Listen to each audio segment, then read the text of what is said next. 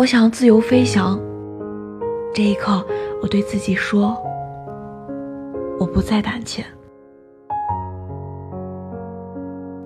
晚上从一个大商场吃完饭出来，看到两个垂头丧气的男孩。他们坐在商场门口的户外台阶上，低着头，不停地搓着手。看不见他们的脸，只能看见他们不说话。在他们的面前，是一个年纪大约二十五岁左右的女孩子，站在下面一点的台阶上，用很焦躁。但只能很靠近才能听到的声音，噼里啪啦的在讲着话。从女孩子的穿着看，应该是商场里某个店的员工，也是男孩子的小领导。此时此刻，正在为他们工作时候的不争气而恨铁不成钢。他们的身旁是车水马龙、霓虹闪烁的东三环马路。马路的那一边，林立着一座比一座高，一座比一座闪耀的高楼。那钢筋铁骨的样子，仿佛在冷冷地告诉你，这个城市有多现实，有多不在乎你的伤心和眼泪。我从这城市小小的一幕里擦肩而过，心里小小的颤抖。这个城市里有多少怀揣梦想的孩子，又有多少在失败和屈辱中挣扎和哭泣的孩子？我猜想，那个女孩子一定会说：“你们要如何如何努力，才能有一天出人头地？现在这样是不行的。”我猜想，男孩子的心里一定有深深的不安与自责。那些对这个大城市所有过的所有憧憬和幻想，本来就不知从何下手。那时那刻，可能都不知道该如何走下去。这个城市有太多灯红酒绿的奢华，也有许多可歌可泣的励志故事。可这一切，也不是一夜能建成的。何况是你我这样穷的，只剩下憧憬和梦想的普通青年。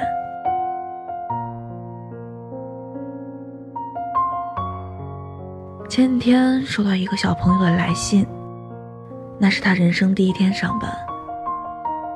给我发邮件的时候，他正在偷偷的躲在公司的一个小角落里吃饭。没有认识的人，也没有人认识他，不敢跟别人说话，更不敢提出跟大家一起午饭。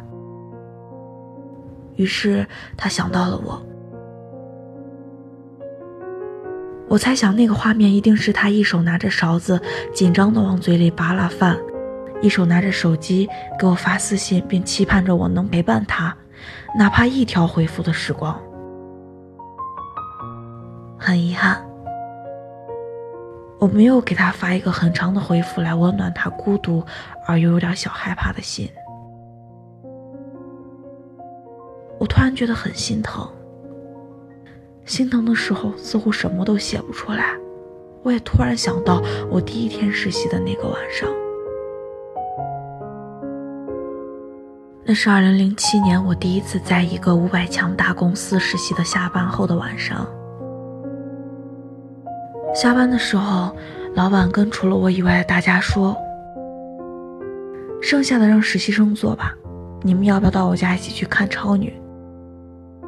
然后他们就一起走了。那天晚上十点多的时候，我一个人怯怯地站在三十六层的窗户跟前，窗外就是北京 CBD 中心区，那好似电视里飞机航拍一般的夜景。可是没有人知道，一座很漂亮的写字楼里有一个小孩还没有吃饭，还在做倒霉的表格。隔壁的实习生稀稀疏疏的跑过来问：“你要吃东西吗？”我妈妈中午给我带了菜团，你要不要吃？我点点头。他又跑到微波炉那里热了下，跑回来递给我。不是很好吃，只是个普通的菜团。我接过来一口一口吃掉。他就站在我对面看着我笑。我当时觉得那个办公室里我们两个特别同病相怜的感觉，恨不得紧紧拥抱。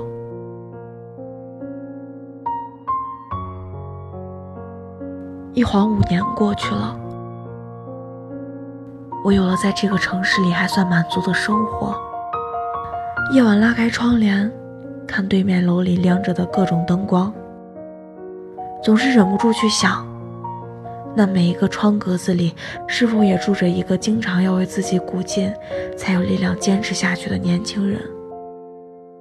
他是否也如我过去的日子一样，白天谨小慎微的工作，晚上用毫无安全感的婴儿睡姿睡觉，醒着的时候不断的给自己加油鼓劲，睡着的时候满脑子都是工作表格。想到这些，就觉得这个城市。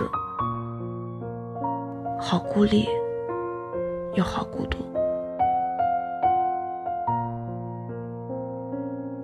其实，一个城市的表面越繁华，内心就越孤独，因为在繁华的背后，有很多孤独的灵魂。每一个窗格子都是冷漠而不想相互靠近的，因为靠近会产生温暖，虽然可以带来内心的寂寞。却更容易让人丧失斗志与果敢。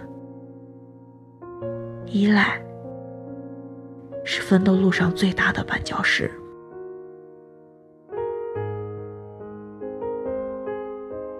又是一个周日的夜晚，我在一盏橘黄色的灯台下写下这篇并不励志，也并不积雪的文章。只是想追忆一下过去那些和很多小朋友的现在一样的日子。这个城市有很多牛逼哄哄的人，我们的世界里也有很多仰慕与崇拜的人。望着他们的优秀，经常无地自容到自卑，不知从何开始努力的心，可以在夜晚的被子里大哭，可以在洗澡的时候让眼泪随水一起流在地上。我们都会对未来害怕，我们都会对即将发生的改变感到恐慌，因为我们都知道即将失去什么，而不知道未来会得到什么。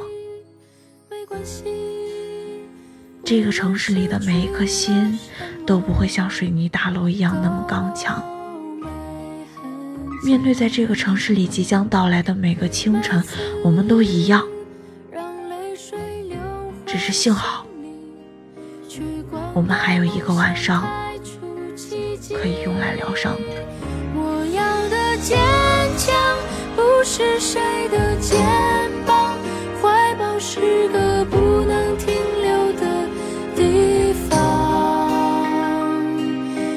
世界多拥挤，就有多匆忙，用所有的寂寞时光。给自己鼓掌，我要的飞翔不是借双翅膀，自由是个不能代替的远方。我要的坚强不是谁的肩膀，怀抱是个不能停留的地方。这世界多拥挤，就有多匆忙。用所有的寂寞时光给自己鼓掌。对面的楼又亮起了好多好多白色的、黄色的灯。每个城市里此时此刻孤单的灵魂与不安的心们，给自己小小的加油，对自己说：有一天我一定会很棒。感谢大家收听，我是九喜，我们下期再见。我要的坚强不是谁的肩膀，怀抱是个不能停留的地方，是。